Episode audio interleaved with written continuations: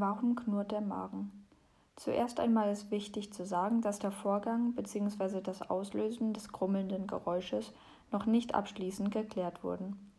Zum einen wird dieser Vorgang auf der physischen Ebene untersucht, jedoch könnte auch ein psychischer Anteil hierbei beteiligt sein. Nun kommen wir erst einmal zum Vorwissen. Der Magen ist ein muskulöser hohler Schlauch, der immer in Bewegung ist. Man könnte fast sagen, dass er blind arbeitet, also auch dann aktiv ist, wenn sich kaum Inhalt in ihm befindet. Durch den ständigen wellenförmigen Vorgang des Zusammenziehens und Entspannens dessen Muskulatur, der sogenannten Peristaltik, wird der Mageninhalt durchmischt und vorübergehend dort gespeichert, bevor er zum Dünndarm transportiert wird. Doch wie kommt jetzt das Knurren zustande?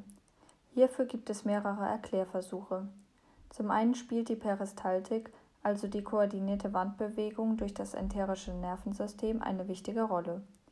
Wenn durch diese der Mageninhalt, der aus Gasen, Wasser, weiteren Flüssigkeiten und Inhalt besteht, durchmischt wird, kann dies unterschiedliche Töne verursachen, beispielsweise ein Knurren oder auch Blubbern. Ein weiterer Faktor ist dessen Füllstand. Wenn sich kein Speisebrei in ihm befindet, werden Magensaft und Sauerstoff unkoordiniert und stark verwirbelt, wodurch es auch zu hörbaren Geräuschen kommen kann.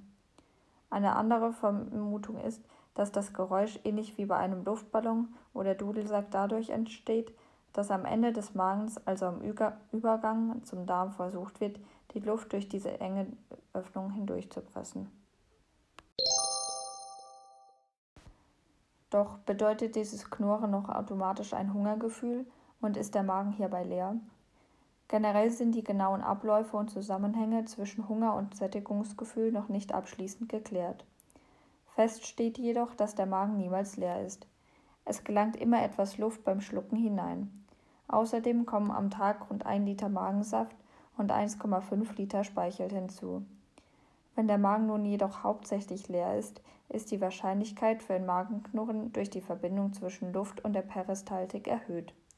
Zudem gibt es die Vermutung, dass durch Gedanken an Essen oder auch diesbezügliche Gerüche die Säureproduktion im Magen angekurbelt werden könnte und das Organ deshalb aktiver wird, dadurch, dass es baldige Arbeit vermutet. Doch ist das Knurren nun ein gutes oder ein schlechtes Zeichen? Tatsächlich ist das eher als unangenehm empfundene Geräusch ein gutes Zeichen, da der Magen immer aktiv ist und man sich eher Gedanken machen müsste, wenn nichts zu hören wäre.